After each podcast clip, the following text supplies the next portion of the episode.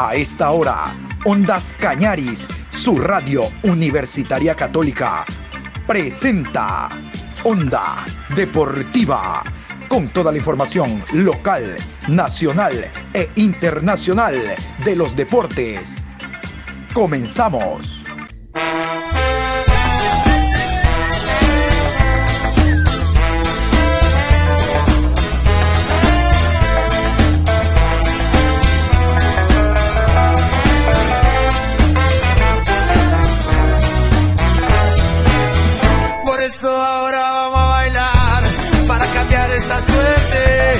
Sabemos gambetear para ausentar la muerte.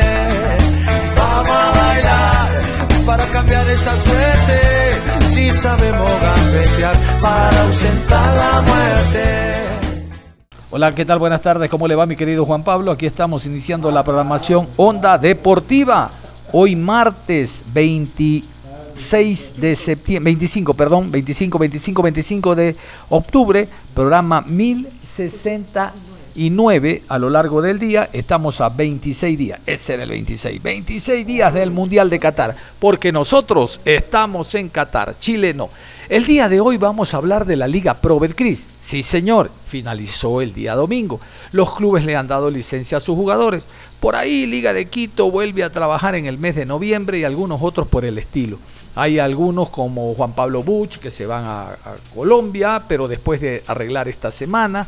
Eh, Luis Mina Zapata, el jugador de Macará, está a nada de vincularse a técnico universitario, ya se mueven las frutas. Ya les voy a hablar del MLE, les voy a hablar de Liga, les voy a hablar de Mushurruna, porque hay un movimiento tremendo en el fútbol ecuatoriano. Y vamos a hablar entonces de la Liga Pro Betcris.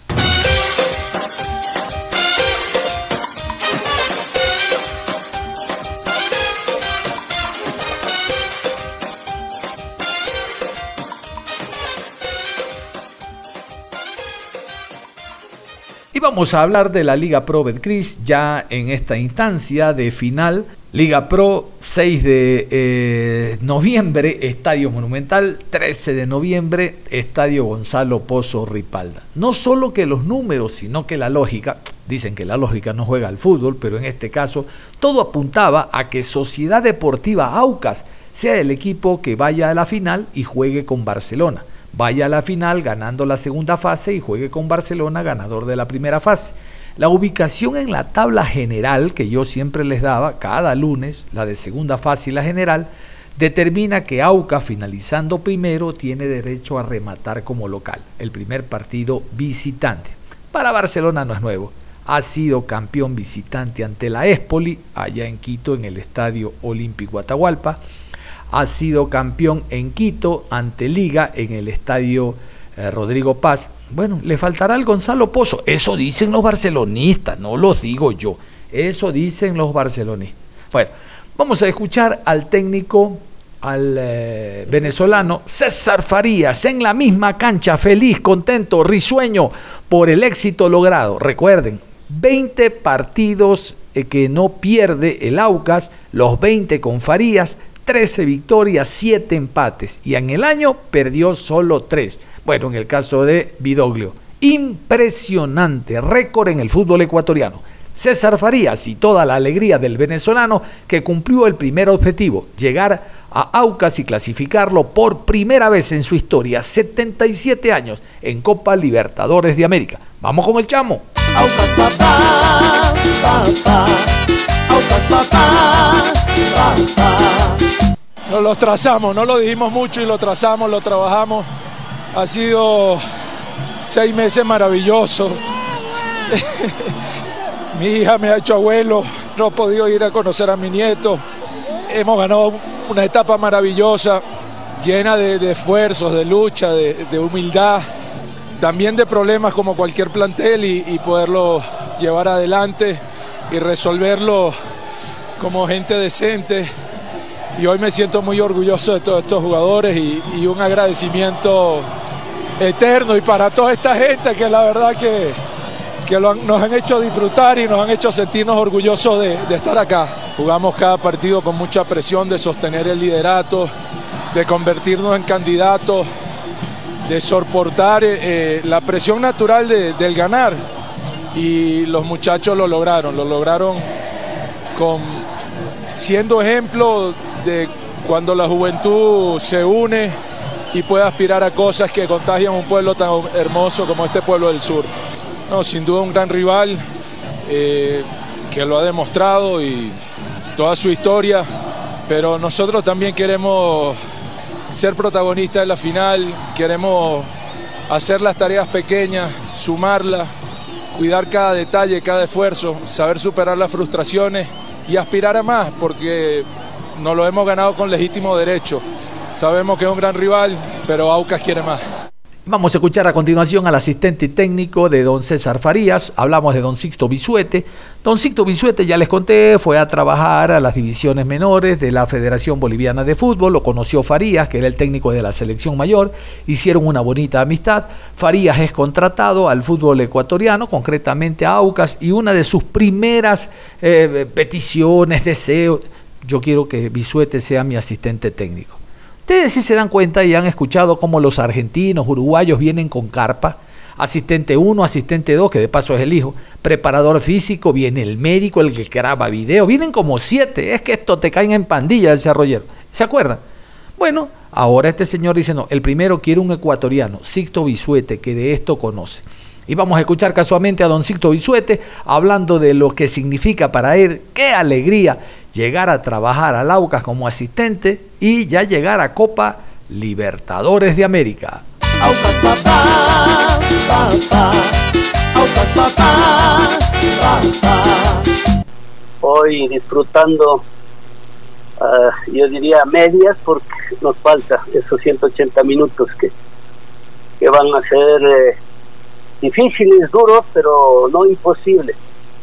Eh, está jugando muy bien el equipo, y eso nos da la tranquilidad como para poder pensar que podemos lograr este campeonato tan ansiado por la institución, por el AUCAS, que por esa hinchada que siempre está eh, acompañándonos y hoy felices, ¿no? Felices eh, todos y descansando en este día.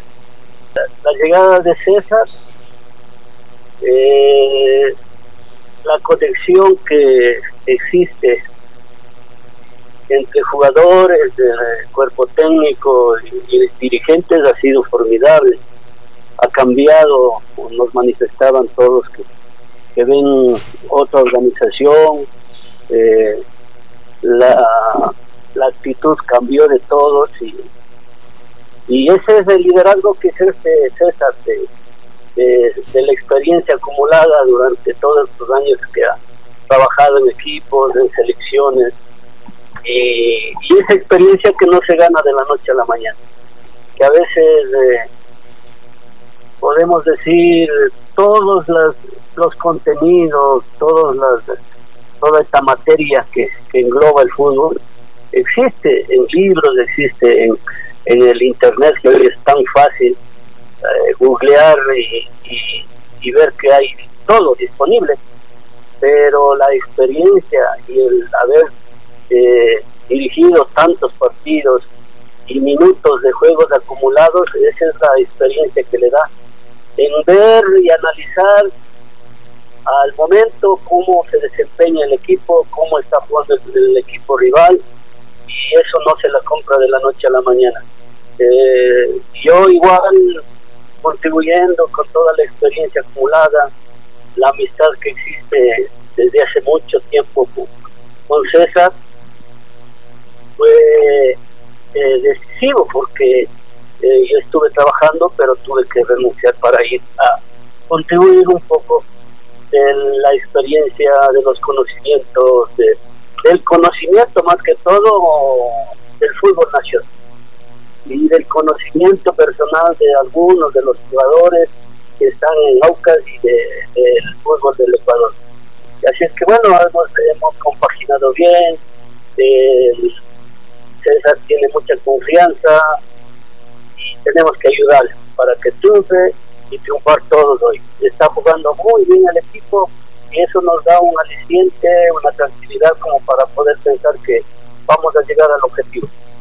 Bueno, ya eh, veníamos preparados para esto porque en estas fechas últimas, más que todo la, la de Guayaquil, fue la más importante el ganar a Barcelona y, estar ya en, en, la final. Era muy difícil que, que podamos no estar con los resultados, ¿no? Pero, pero siempre debíamos jugar este partido igual como, como lo venimos haciendo para tener esta victoria que tuvimos.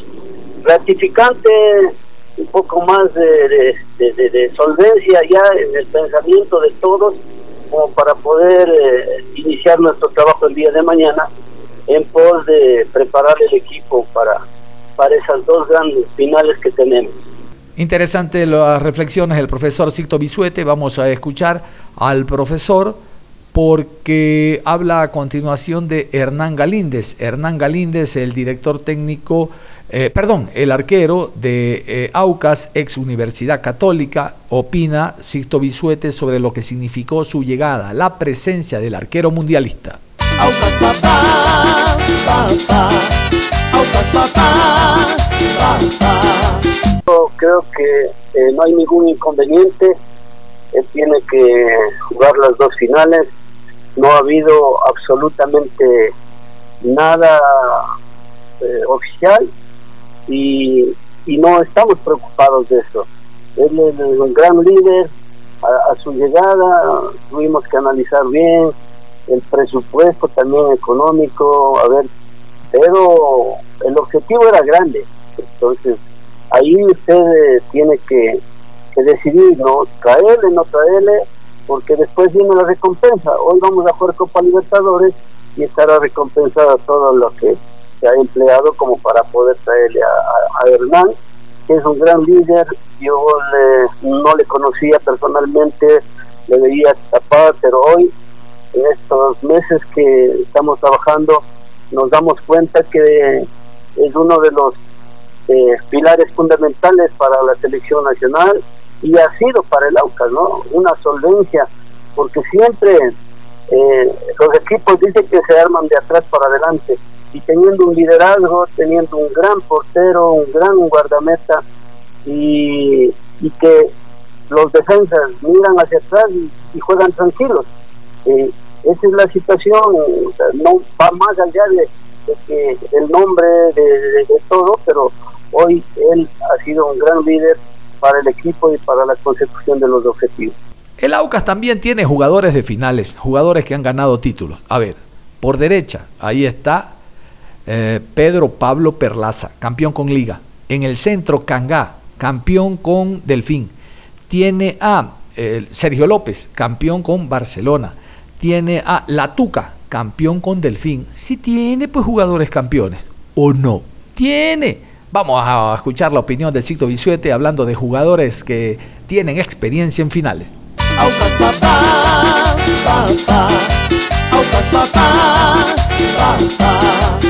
La tranquilidad más que todo. Eh, en el primer tiempo del partido de ayer estuvieron un poco eh, ansiosos, eh, que se termine pronto, que, hagamos pronto los goles y, y, un poquito acelerados. Y se les habló, César les dijo que se tranquilicen, que esto va a llegar, que ya estamos clasificados, no se preocupen, estamos, pero esto hay que actuar con tranquilidad, no hay, no es cuestión de acelerarse ni, ni, de volverse locos y así es que así fue y entraron a jugar, ellos se divirtieron, jugaron y, y ese es el resultado. La hinchada siempre juega un papel preponderante, después de los futbolistas pasa a ser el activo, un equipo grande tiene una gran hinchada que lo acompaña donde sea. Le quedó debiendo en el último partido. Hubo media entrada, pero él también se refiere a la hinchada del Aucas. Don Cicto Bisuete. Aucas papá, papá, Aucas papá, papá. No, yo pienso que hoy, hoy se han despertado, el hincha del Aucas estuvo dormido y en ese letargo tan tan largo, tan largo, valga la redundancia de, de, del hincha auquista, el no tener eh, éxitos, el no tener un campeonato, ha hecho que se alejen un poco, pero hoy han vuelto, hoy han vuelto, yo, yo siento que en esa final de va a estar lleno el, estadio y va a faltar espacio como para poder alentar al equipo. Eh, ha vuelto, ha vuelto, sé que ustedes saben que la hinchada es ya bastante de edad, otros que, que nacen porque son los hijos, los nietos, y bueno, yo pienso que eh, hoy se ha despertado la hinchada y nos van a acompañar el, el 13 aquí y también el 6 en Guayaquil. El escenario de la final será muy importante. El día de hoy va a haber una reunión para oficializar si se va al Rodrigo Paz o se queda en el Gonzalo Pozo Ripalda. Aun cuando Don Sixto Bisuete, les adelanto, nos indica, no, no, no, no, no, hay que jugar en Chillogallo, al sur, en el Gonzalo Pozo. Aquí Don Sixto.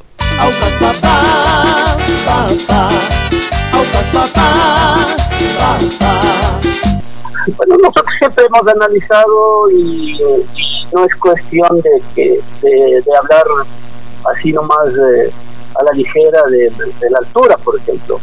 Eh, es, verdadero, es, cosa de análisis, de, decir que vamos a sacar ventaja, lógicamente que vamos a sacar ventaja, pero a veces eh, eh, todo toda esta situación de, sacar ventajas trata en, el buen juego del equipo, en el momento que se encuentra el equipo, ¿no? Porque si tienes un mal equipo no te va a servir solo la altura, hay que combinar las dos cosas para nosotros queríamos jugar eh, a las 3 de la tarde, una, una buena hora para jugar ese partido.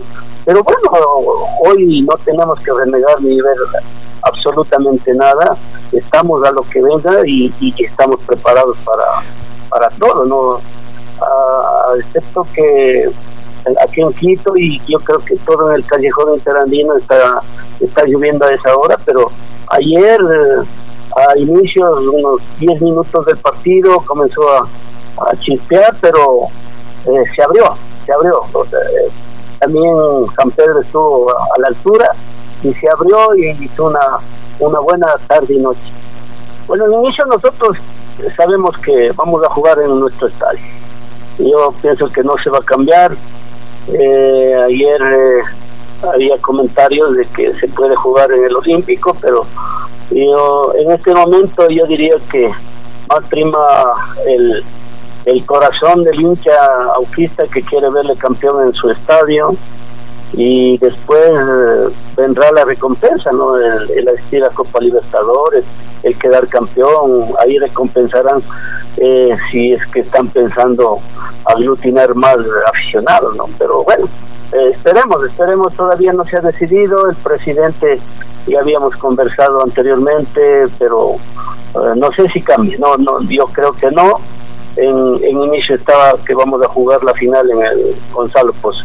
Vamos a seguir hablando de la Liga Pro Betcris. Eh, ustedes saben, finalizó la, el domingo los 30 partidos de manera corrida y ahora hay, dos que se van a jugar para determinar quién es el campeón del fútbol ecuatoriano. Pero hay clubes como por ejemplo el club Sport Emelec, que sus jugadores están libres, pero hasta que te llame. No hay una fecha como ha ocurrido con Liga, como ha ocurrido con Gualaceo. El 31 de febrero vienen, ya, tú sabes que vas ese día, pero acá en Emelec no hay nada. Les han dicho, vayan que nosotros los llamamos, no nos llame. A propósito que las elecciones son el próximo día lunes. Y esto lo eh, cuento a través de este boletín de prensa que en redes oficiales dio a conocer el MLE. Mediante resolución de fecha 24 de octubre de 2022, emitida por el Tribunal Electoral del Club Sport Emelec, se apertura el periodo de actualización de los socios que mantengan dicha calidad y no se encuentren en el padrón electoral. Para acceder a la actualización de datos deberás presentar uno de los siguientes requisitos. Cédula de ciudadanía original, pasaporte original, certificado de nacimiento emitido por la Dirección General de Registro Civil. Dichos documentos deberán presentar en las oficinas del Club Sport Emelec ubicadas en el Estadio Capuel, mismas que atenderán hasta las 19 horas para tratar este particular. El periodo de actualización se realizará hasta el miércoles 26 de octubre, 14 horas. Bueno, esto tiene que ver, este comunicado tiene que ver más bien con el tema de las elecciones que se van a llevar a cabo el próximo día lunes. Había una posibilidad de nuevamente aplazarlas en base a que a uno de los candidatos había indicado de que por qué se cerraron, eh, se cerró el padrón hasta el mes de septiembre y no octubre. Parece ser que él tiene mucho interés que en octubre también se formen parte de la votación los eh, socios que recién se habían inscrito. Bueno, se salió con la suya. Resulta que hasta el mes de octubre van a continuar, eh, pueden inscribirse y pueden votar los socios, reitero, que desde ese momento formen parte de la familia del MLE. Bueno, volviendo al tema anterior, entonces el MLE le da libre a sus jugadores hasta por ahora el próximo año, porque no se conoce absolutamente nada. Si ni Rescalvo sabe cuál es eh, su futuro, imagínense ustedes. Vamos a hablar de Liga Deportiva Universitaria de Quito, otro de los equipos que ya está planificando, ya está trabajando en función del próximo año. Y hay tres jugadores que no van a continuar, que ya están en la bolsa, como te gusta. Van a estar en la bolsa tres jugadores. A ver, aquí voy con el boletín. Si les interesa uno de ellos, pues 1-800 Liga de Quito. Llame rapidito. Escuchen. Liga por medio del presente comunicamos que el vínculo contractual de liga con los señores Gonzalo Falcón, Luis Caicedo y Andrés López ha concluido, por lo que no continuarán en el equipo la próxima temporada. Agradecemos su compromiso y profesionalismo. Escucharon ustedes tres jugadores, bueno, uno de ellos el Cunti Caicedo, yo no sé qué pasó después que salió de Independiente no lo quieren en Brasil, no lo quiere el Veracruz de México, no lo quiere ahora Liga, pero que ni la esposa lo quiere. Nadie lo quiere al Cunti Caicedo, ¿qué les parece? Voy a hablar del Pollo López. El Pollo López tuvo un año irregular, él sí está todavía sin ninguna opción, pero no le faltará equipo. El que ya prácticamente arregló es que la suerte llama una sola vez. Es Falcón, el arquero extranjero está aún triste de irse al equipo de El Delfín. Yo creo que el Delfín no quiere renovar con Máximo Vanguera, así que lo llama a Falcón. No sé si ya hoy en horas de la tarde se oficialice que el arquero uruguayo Falcón es cetáceo, pasa a formar parte del Delfín. Vamos a escuchar a continuación a Giovanni Cumbicos, el director técnico del conjunto del Muchurruna. Él habla de lo que fue su último partido precisamente ante Deportivo Cuenca y hace un análisis de lo que será el próximo año. Claro, dependiendo que el todopoderoso Chango le diga, sí, vamos a continuar. Porque realmente que no ha hecho un mal año. Pero ustedes saben de que el doctor Luis Alfonso Chango, eh, de acuerdo a si gana tres partidos es el mejor del mundo, si pierde uno y empata otro no sirve y les cae a ortigazo. Esto también forma parte de eh, la forma de ser de algunos directivos nuestros y Chango en eso lleva la posta. Vamos a continuación entonces con Giovanni Cumbicus, director técnico de El Muchur. Uno de los objetivos, bueno, sigue siendo el consolidar al equipo en primera. El otro, el intentar meternos en una Copa Sudamericana. Hasta hace dos fechas atrás todavía estábamos peleando, pese a que hemos tenido cierta irregularidad en el torneo en cuanto a resultados, en cuanto a rendimiento también en algunos partidos. Pero bueno, ha sido un esfuerzo importante, ¿no? Porque hemos tenido una plantilla corta, siempre lo digo, y con, con muchos jugadores jóvenes de la cantera o del club que han tenido la posibilidad de, actuar y de ir ganando minutos y ir creciendo mucho ¿no? en rendimiento también de cada uno de ellos. Así que eso nos da tranquilidad. Si bien es cierto, nuestro objetivo es meternos un torneo internacional. Gracias a Dios, creo también por el trabajo que podemos hacer, eh, afrontar dos torneos como es Liga Pro y Copa Ecuador. En Copa Ecuador tenemos la posibilidad en este partido del 2 de, de noviembre frente a Independiente de jugarnos esa posibilidad de conseguir el objetivo también. Así que apuntamos todo a eso. Hoy queríamos terminar de otra forma, obviamente, intentar ganar el partido, sumar puntos acá. No pudimos, lastimosamente, pero, pero bueno, la verdad contento con la predisposición, con la entrega de los muchachos, con el compromiso. Eh, estoy seguro que hay muchísimos jugadores que hoy ya tiene el club como no ha sido en años anteriores, ¿no? Hoy creo que tiene un porcentaje de entre un 50 y 60% ya jugadores del club que tienen mucho recorrido, tienen muchos minutos en el torneo y eso les va a servir, ¿no? Porque son una base importante que ya tiene el equipo, que no lo tenía en años anteriores, así que eso le va a ayudar a irse potenciando, habrá que ir acomodándole gente seguramente al lado como para tratar de que sigan creciendo y que puedan seguir, seguir siendo competitivos, seguir peleando cosas importantes, porque en definitiva, ya cuando consigues objetivos como estar en participación internacional, siempre los equipos quieren volver a estar ahí, ¿no? Ese era el objetivo este año. Lastimosamente en Liga Pro no pudimos, no tuvimos complicaciones con la categoría, gracias a Dios, pero bueno, tenemos la posibilidad todavía de conseguir eh, una clasificación internacional y ojalá podamos lograr porque sería histórico. El grupo está muy consciente de lo que nos vamos a jugar porque si se da sería una participación a Copa Libertadores, que sería algo nuevo para la institución. Y bueno, ese es nuestro objetivo ahora. ¿Qué análisis hace del partido específico de hoy? Arrancaron eh, abriendo el marcador, poniéndose en ventaja, después no pudieron aguantar el resultado, lo termina ganando y dando vuelta el Deportivo Cuenca 3 a 1. Eh, ¿A qué se debe? ¿Qué, análisis hace del mismo? Y siempre hay algo positivo para rescatar a pesar de las derrotas. ¿Hoy con qué se quedaría? Bueno, sí, este, sabíamos que iba a ser un partido muy difícil. Creemos que Deportivo Cuenca es un equipo que tiene una estructura defensiva importante ¿sí? que le ha llevado a conseguir resultados importantes a lo largo del torneo y, y con ello este, crear su fortaleza, ¿no? Como para ser un equipo sólido y obviamente con la gente que tiene arriba también importante, como ser un equipo que, tiene jerarquía, que tiene gol y golpeado en los momentos justos a sus rivales, lo habíamos analizado bastante bien y sabíamos que hoy teníamos que tener cierta solidez, intentar taparle los espacios al rival como para que no, no nos genere. En primer tiempo nos costó un poco, tuvimos muchos desaciertos, eh, muchas imprecisiones, a veces estábamos saliendo a destiempo y eso nos permitió ¿no? que el rival nos genere unas dos o tres situaciones de gol que, que erraron ahí cerca del arco. Y bueno, nosotros también sabíamos que en las transiciones íbamos a tener muchísimo espacio como para poder hacerles daño y efectivamente así fue, ¿no? Tuvimos una que terminó en gol, un par de situaciones que fuimos también en ataque y que no las pudimos finalizar bien. Me parece que si teníamos un poquito más de claridad podríamos haber convertido un gol más. Y en definitiva, después en el primer tiempo, los, los errores, ¿no? los desaciertos, porque miren que el primer gol viene después de un ataque nuestro, que estábamos solo con una pelota, eh, entregamos mal una pelota en el medio campo, nos inician la transición en ese momento y nos terminan un poco mal parados atrás y nos terminan convirtiendo. Y el segundo, después de nosotros tener la posibilidad de convertir el segundo gol, una transición que terminó Mauricio Alonso por derecha, que quiso filtrar a Verdún hacia adentro en el centro del área para que pueda definir, se le fue un poco desajustada, pero venía Wilter a vi muy solo atrás como para dársela que la pueda terminar él. Y a partir de ahí vino el segundo gol, nos cogieron nuevamente en la transición, salimos a destiempo en la jugada y bueno, terminó con el centro que terminó el cabezazo de Melo, me parece que fue, ¿no?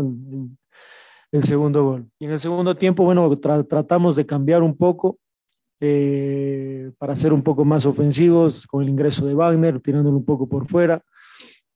Este, en el medio tratar de meter al chico Zambrano para tener un poco más de movilidad, un poco más de, de profundidad en el medio campo para poder hacerle daño al rival. Yo creo que hicimos un buen segundo tiempo, generamos situaciones eh, para poder empatar mínimamente el partido hasta que viene el tema del penal, que me decía me parece algo muy, muy asombroso. La verdad, el penal que nos pitaron hoy día, sí, ha sido una tónica. A veces los errores que se han presentado y a muchos los equipos han perjudicado, pero el, penal que nos pitan en el segundo tiempo me parece totalmente desacertado porque yo estaba cerca y veo que Arturo le puntea la pelota al rival, sale la pelota hacia un costado y pitan el penal.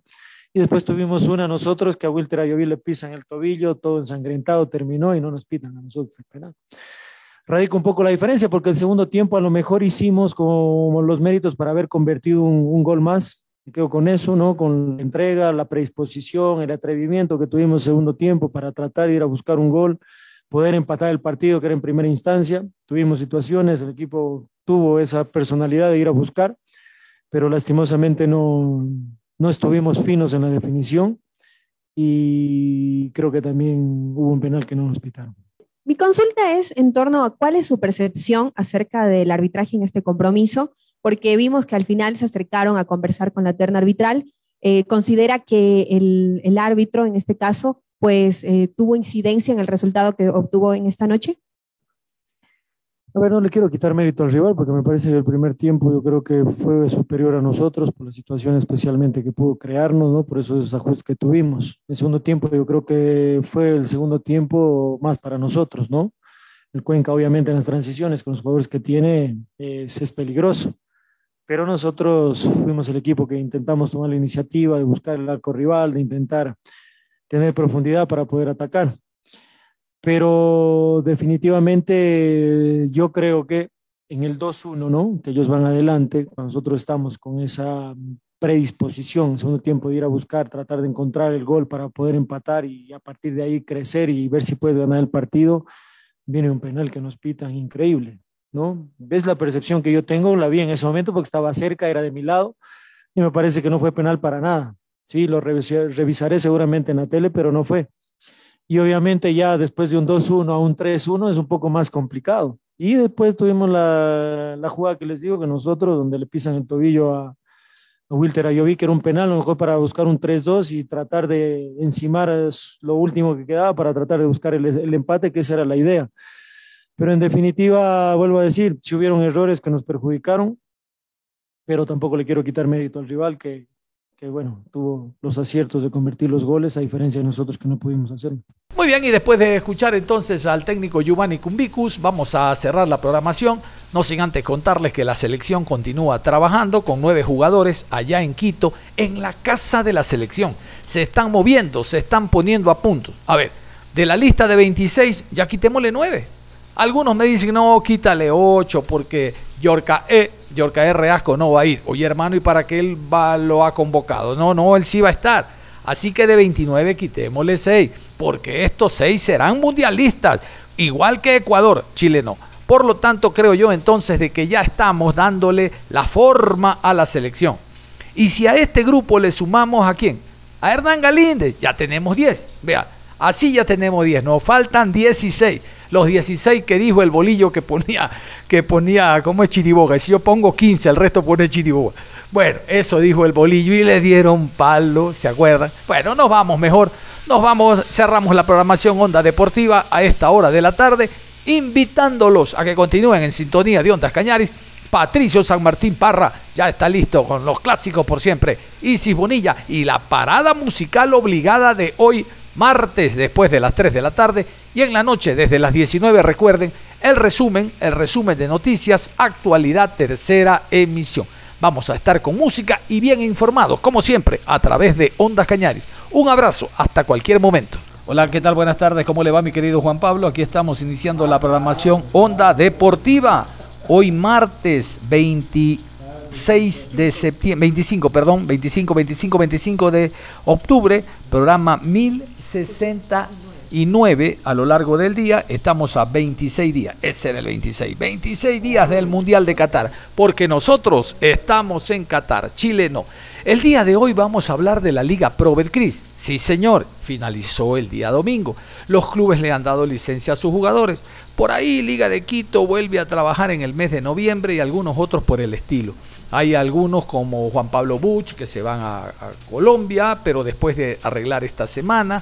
Eh, Luis Mina Zapata, el jugador de Macará, está a nada de vincularse a técnico universitario, ya se mueven las frutas. Ya les voy a hablar del MLE, les voy a hablar de Liga, les voy a hablar de Mushurruna, porque hay un movimiento tremendo en el fútbol ecuatoriano. Y vamos a hablar entonces de la Liga Pro Betcris.